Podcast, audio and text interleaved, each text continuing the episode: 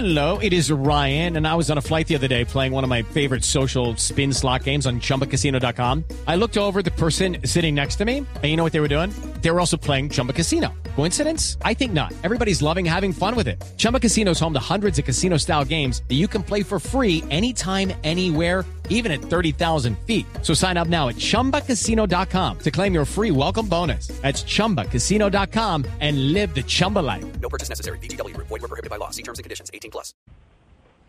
Bueno, sin duda alguna yo creo que todos debemos de recordar al Papa Benedicto XVI como un hombre que quiso señalar la fidelidad a la Iglesia, la profundización en, en el Evangelio, y un hombre que quiso hacernos conocer la figura de Jesús de una manera sencilla que, siendo de gran profundidad, todas las personas pudieran comprenderlo. Y ese legado que nos dejó en sus últimos escritos de Jesús de Nazaret, yo creo que nos manifiesta el amor que le tenía él, no solamente al Señor, sino a todos los que de una u otra manera seguimos los valores del Evangelio. Un hombre de una sencillez, de una cercanía con la gente, que a pesar de ser un poco tímido y de no gustarle las grandes manifestaciones públicas, sin embargo, era muy respetuoso de todas las personas, sabía escuchar muchísimo y un hombre muy conciliador. Yo creo que este es un legado muy grande. Nos enseñaba que tenemos que buscar la verdad, ser colaboradores de ella. Y a los cristianos nos decía, nosotros no seguimos unos dogmas, unas verdades, sino que vamos a encontrar a una persona, es Jesús lleno de amor, que es el hombre, hijo de Dios, que quiso venir a salvarnos de una salvación no muy lejana del mundo actual, sino muy comprometida, buscando eh, la cercanía y la ayuda a los pobres y a las personas más vulnerables. Step into the world of power, loyalty, and luck. I'm gonna make him an offer he can't refuse. With family, cannolis, and spins mean everything. Now, you wanna get mixed up in the family business. Introducing The Godfather at ChumbaCasino.com. Test your luck in the shadowy world of The Godfather slot. Someday, I will call upon you to do a service for me. Play The Godfather now at ChumbaCasino.com. Welcome to the family. No purchase necessary. VGW Group. Void were prohibited by law. 18 plus. Terms and conditions apply. Monseñor Ruiz, yo tengo en mi memoria que usted conoció al cardenal Ratzinger hace muchos años, muchos, muchos años. ¿Cómo es la historia de esa relación suya con el Papa emérito Benedicto XVI? Bueno, ciertamente yo me siento muy privilegiado de haber podido conocer al cardenal Ratzinger. En el año 84 yo era profesor de teología en el Seminario Mayor de Bogotá y el cardenal vino como prefecto de la Congregación para la Doctrina de la Fe a un encuentro con los cardenales y arzobispos presidentes de las comisiones doctrinales de América Latina y solicitaron el servicio de un sacerdote que pudiera colaborar un poco en ese encuentro me enviaron a mí a, a ese encuentro y allí pues tuve la oportunidad no solamente de, que, de conocer al cardenal, sino que trabajar durante esos días con él y me solicitó si podía ir a trabajar a Roma en el dicasterio de la Congregación para la Doctrina de la Fe, porque necesitaban un sacerdote latinoamericano que ayudara en las cuestiones sobre todo de lengua española. Y ahí comenzó esa relación duré durante, estuve durante 11 años y medio trabajando directamente con él. Como le digo, fue un gran maestro, aprendí muchísimo de él, de su sabiduría, de su profundidad, de su sencillez y del respeto que tenía por las personas y de la confianza que brindaba a sus colaboradores. Sí. Y luego, más tarde, cuando ya regresé iba a Roma, de Roma como obispo auxiliar y fui arzobispo de Villavicencio, el Papa estuvo en Brasil, en Aparecida, en esa quinta conferencia general del episcopado latinoamericano. Y al finalizar la, esa reunión, el Papa me pidió que volviera a Roma a colaborarle como vicepresidente de la Comisión Pontificia para América Latina.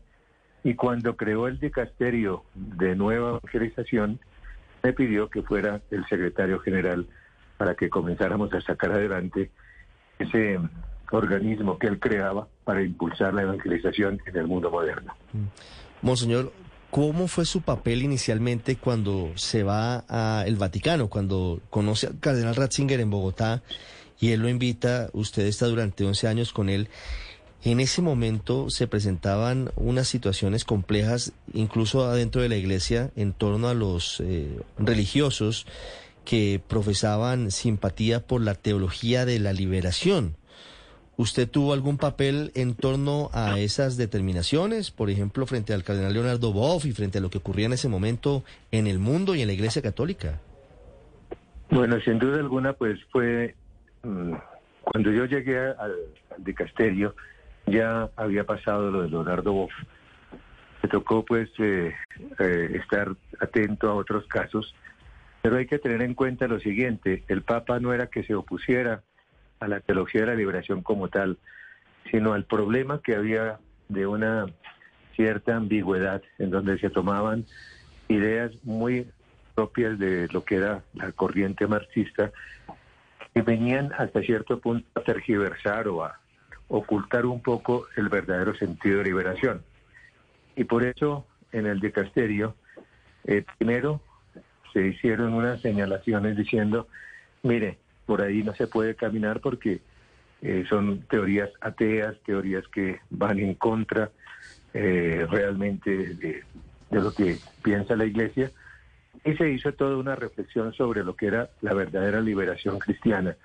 Y se logró dialogar con muchísimos teólogos que seguían esta línea, porque la Iglesia en ningún momento se oponía a ese, eh, esa opción preferencial por los pobres, a esa de volcarse la iglesia en favor de los más necesitados, sino que había que hacerlo no simplemente con un asistencialismo o con una idea paternalista, eh, sino que había que iluminar, dar un fundamento, digamos, a la expresión de fe para que todos los cristianos pudieran volcarse a expresar esa fe en actitudes de misericordia, de solidaridad, de ayuda mutua, pero como un testimonio de nuestra fe cristiana. Sí. Esta pregunta se la hago desde Madrid, Monseñor. Eh, a propósito de la muerte de, Benedicto XVI, se ha hablado mucho estos días de su renuncia, de cómo renunció al papado y cómo eso es un hecho prácticamente inédito en la historia de la, de la Iglesia Católica. Y sobre eso quería preguntarle, eh, ¿usted eh, tiene la sensación de que lo sabemos todo sobre esa renuncia? Quiero decir, eh, una parte de, de, la magistratura de ser papa se supone estar en el ejercicio del cargo hasta que la muerte le alcance a uno. ¿Por qué Benedicto XVI no fue capaz de aguantar hasta el final? ¿Qué presiones hubo ahí? ¿Qué situaciones hubo ahí? ¿O exactamente conocemos todo lo que pasó? Bueno, hay que tener en cuenta en primer lugar que Benedicto XVI era un hombre de una profunda autenticidad, de un gran amor a la iglesia y convencido de unos valores que eran fundamentales. Él nunca aspiró al papado, hay que partir de ese principio. Él cuando es elegido, él ya había superado los 75 años, momento en que todos los obispos tenemos que presentar nuestra renuncia, y él lo que aspiraba era poder ser, continuar su papel como teólogo y seguir escribiendo. Cuando lo eligen obedece eh, esa, eh, acepta esa elección porque consideraba que era una llamada del Señor y que él, desde que había sido nombrado obispo, se consideraba colaborador de la verdad y comienza su pontificado.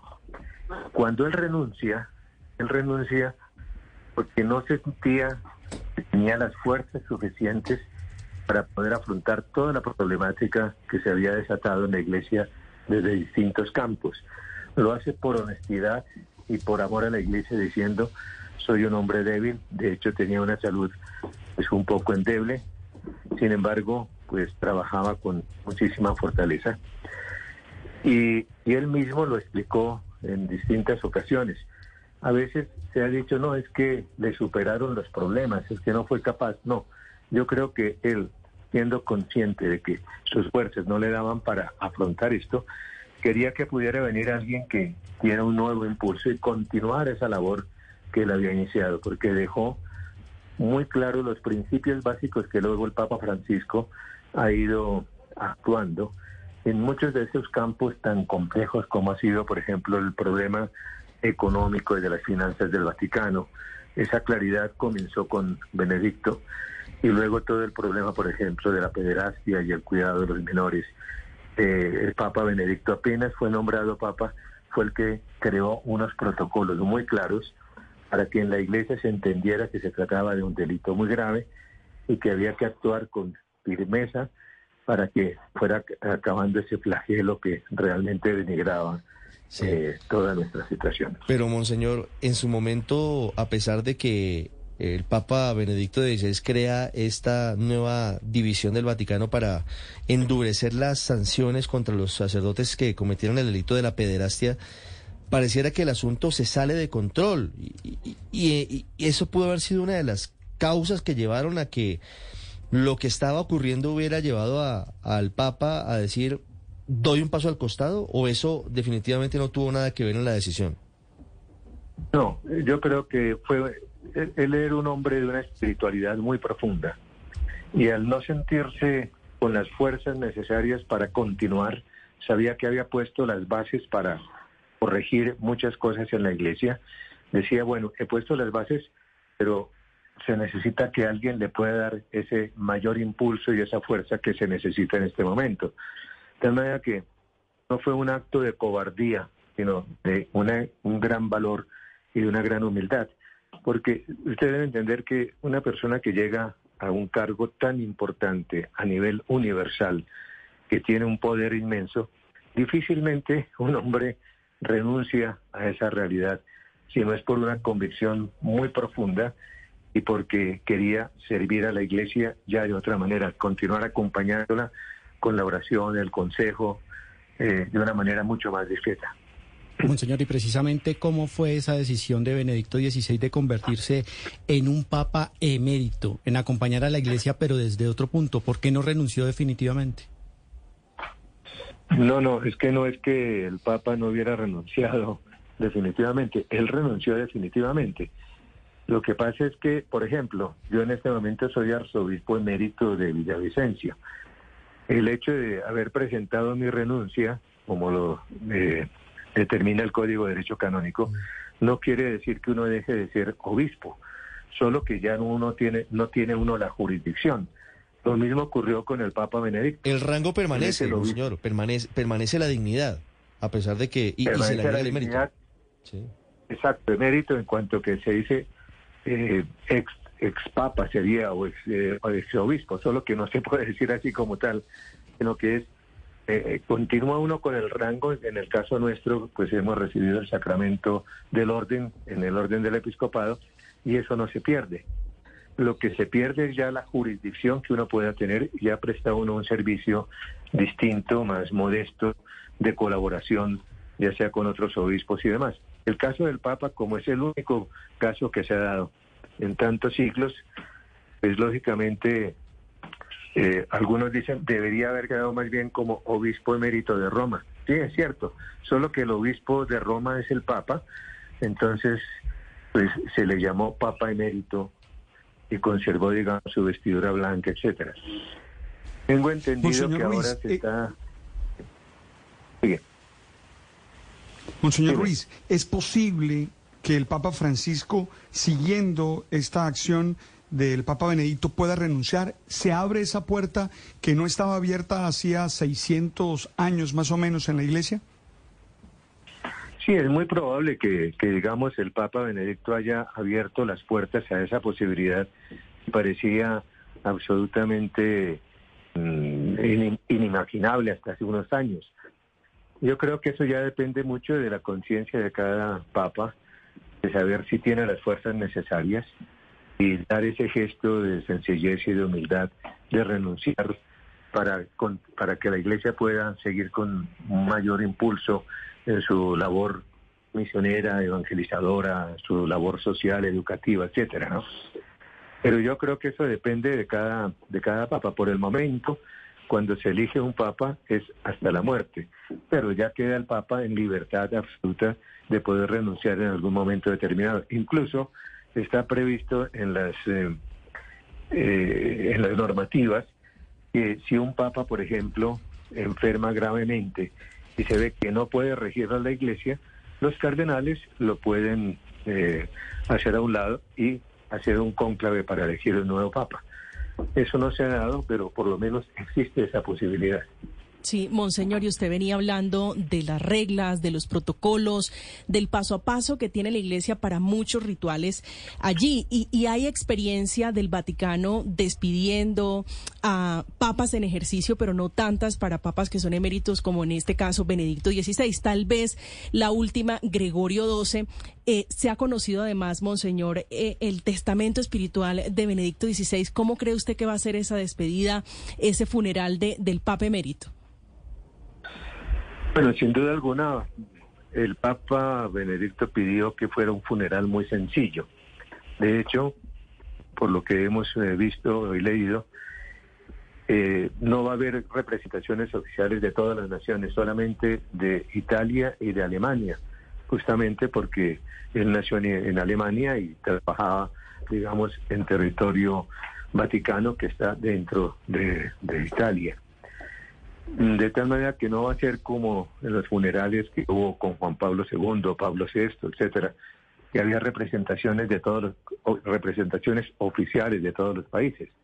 Aquí seguramente la Plaza de San Pedro estará muy colmada, estará todo el cuerpo diplomático y muchísimas personas de tantos países, de tantas naciones, que de una u otra manera querrán expresar eh, su cariño y el recuerdo agradecido por todo lo que hizo Benedicto XVI por la iglesia.